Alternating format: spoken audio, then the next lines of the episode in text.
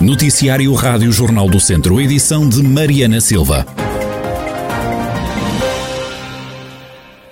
O Conselho de Rezende vai recuar no desconfinamento. Foram ontem conhecidas as novas regras de desconfinamento e que entram em vigor já a partir deste sábado. Para o Presidente da Câmara de Rezende, o anúncio ontem do Primeiro-Ministro não foi surpresa. Garcês Trindade diz que o que se está a passar no Conselho tem tudo ainda a ver com ajuntamentos da Páscoa os dados e aquilo que se está a passar uh, atualmente, uh, hoje e enfim, nestes, nestes, últimos dias, diz respeito a incidências que se passaram já no início do mês, portanto na altura da Páscoa, onde, portanto, com o regresso de alguns compatriotas nossos aqui uh, na sua casa, a Rezende, para passar a Páscoa, deixaram ficar a doença cá.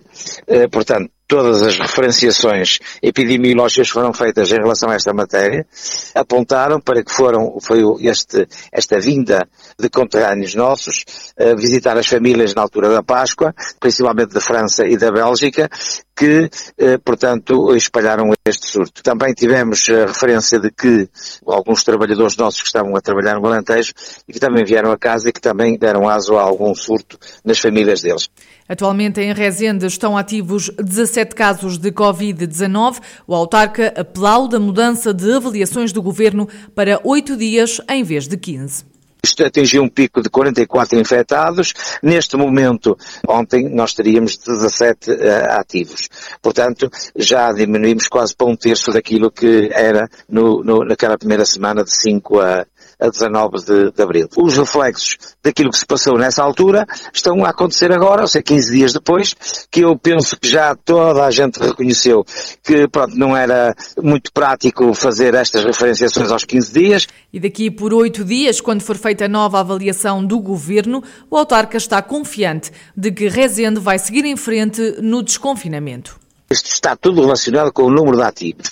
Nós tínhamos 44 a 19 de, de, abril. Portanto, hoje, hoje que estamos aqui a dia, hoje é dia 30, estamos, 15 dias depois, estamos uh, com 17. Ou por outra, foi ontem. Portanto, ontem tínhamos 17, hoje provavelmente já temos menos. Portanto, eu estou convencido que o surto, o, o surto vai passar e estaremos, daqui a uma semana, já estaremos novamente na fase 3 do desconfinamento. Garcês Trindade, o presidente da Câmara de Rezende, que vai recuar no desconfinamento. Já o Conselho de Carregal do Sal vai manter-se onde estava na segunda fase. E foram ontem conhecidas as novas regras e que entram em vigor já a partir de amanhã. A partir de 1 de maio, as fronteiras com Espanha reabrem. Os restaurantes, cafés e pastelarias vão passar a estar abertos até às 10 e meia da noite todos os dias, incluindo aos fins de semana e feriados. Casamentos e batizados vão poder ser celebrados com lotação a metade. Espetáculos culturais também podem ser realizados até às 10 e meia da noite. Lojas e centros comerciais podem estar abertos até às 9 da noite de segunda a sexta-feira e até às 7 da tarde durante o fim de semana. Foi aprovada por unanimidade esta manhã na Assembleia Municipal de Viseu uma proposta do PSD que quer mais apoio à saúde na região através do Programa de Recuperação e Resiliência. O social-democrata Pedro Alves fala em pouco investimento por parte do governo e elenca as propostas da moção. O investimento público previsto para este ano ainda continuará a ser inferior a 2015, o último ano do governo PSD-CDS liderado por Pedro Passos Coelho. Não podemos deixar de exigir, em matéria de saúde, que sejam contempladas medidas fundamentais para melhorar a resposta em cuidados de saúde hospitalar e cuidados primários.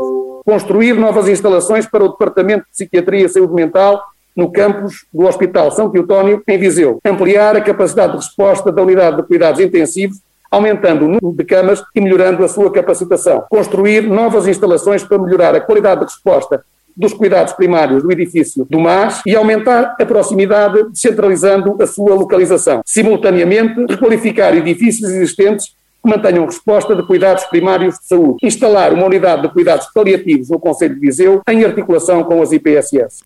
O deputado socialista Rafael Amaro lamenta as referências ao passado. Os socialistas aprovaram, no entanto, a moção. o Grupo Municipal do Partido Socialista sempre privilegiou a unidade no essencial e naquilo que é importante e secundarizou sempre a, a retórica, ou seja, estas introduções têm muito mais a ver com, com debate político e com a aproximação de eleições do que propriamente com, com aquilo que está no essencial em cima da mesa. E, portanto, o grupo municipal do Partido Socialista, nós vamos, obviamente, votar favoravelmente a moção. O enquadramento político que revela saudades de, de Passos Coelho, portanto, isso é um problema do PSD que não devia ser trazido para aqui. São trazidas para aqui questões que são de foro interno do PSD.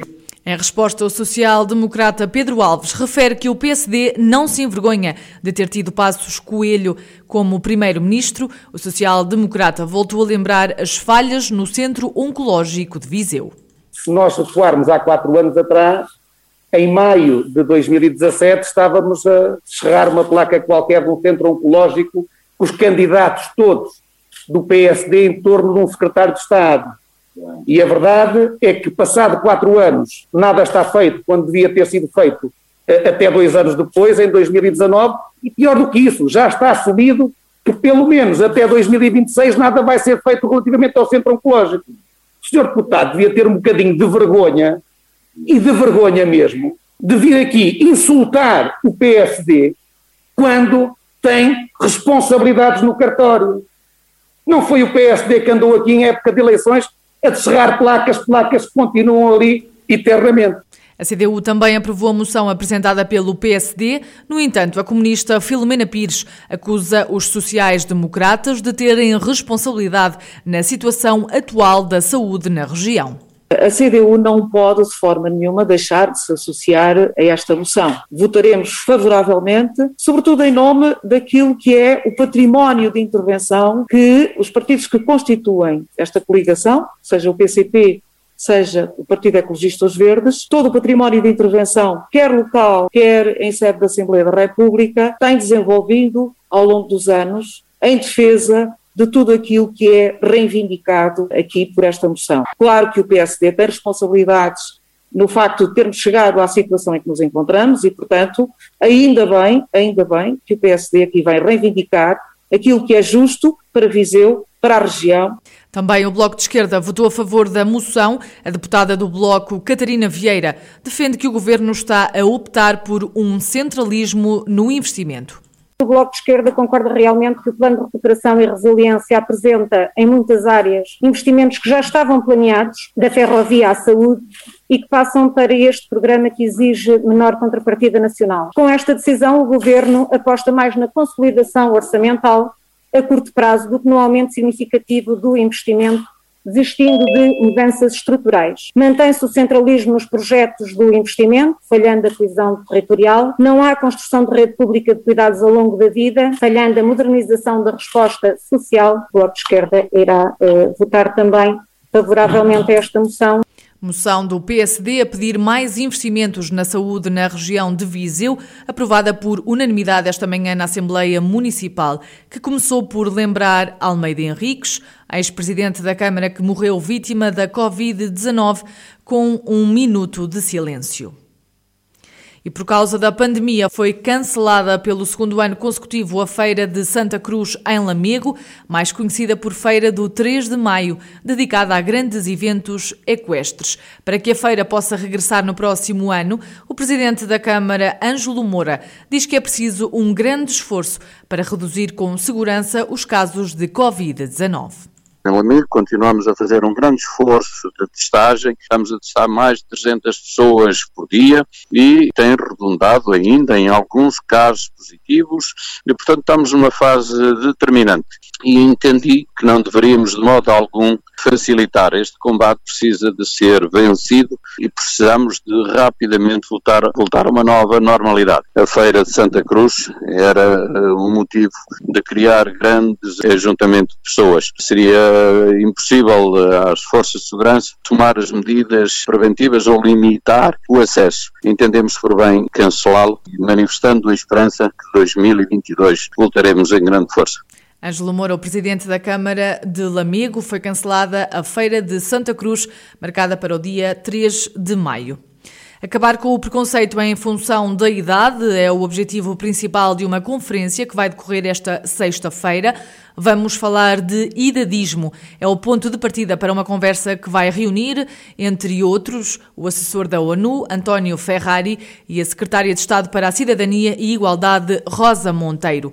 Em declarações à Rádio Jornal do Centro, José Carreira, das Obras Sociais de Viseu, diz que o debate em torno do preconceito sobre as pessoas mais velhas pode ter chegado tarde, mas defende que é pertinente falar sobre o tema eventualmente poderá chegar com alguns anos de atraso.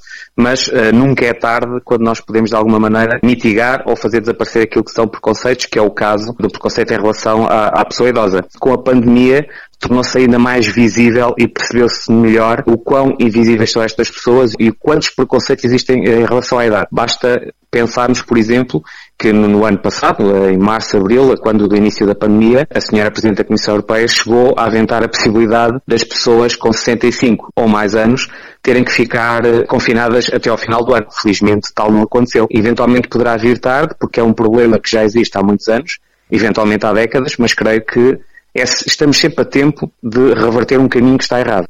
Este movimento pede a quem já sentiu preconceito em função da idade que grave um testemunho a contar o que viveu. E o grande objetivo é que as pessoas possam gravar um pequeno vídeo eh, com o seu telemóvel em que digam se já sofreram preconceito em função da sua idade ou se observaram algum preconceito em função da sua idade e, de algum modo, o que é que entendem que pode ser feito para que este preconceito desapareça. E gostava de deixar também uma nota, porque o preconceito, nós obviamente temos o foco nas pessoas mais velhas, mas o preconceito em relação à idade aplica-se também em relação aos jovens. E com a pandemia também se verificou isso mesmo, que muitas das pessoas que têm vindo a perder os seus empregos são, por exemplo, pessoas mais jovens. Portanto, a ideia é perceber que não é a idade que define define alguém, mas naturalmente a experiência, a vida, os valores e não a idade. Exatamente, ou seja, o que nós entendemos é que de facto não faz sentido tomar determinado tipo de opções apenas e só com o critério idade. Isso não faz sentido absolutamente nenhum. Por um ponto final no preconceito em função da idade é o grande objetivo deste debate que começa às três da tarde e pode ser acompanhado na página do movimento Stop Idadismo na rede social Facebook.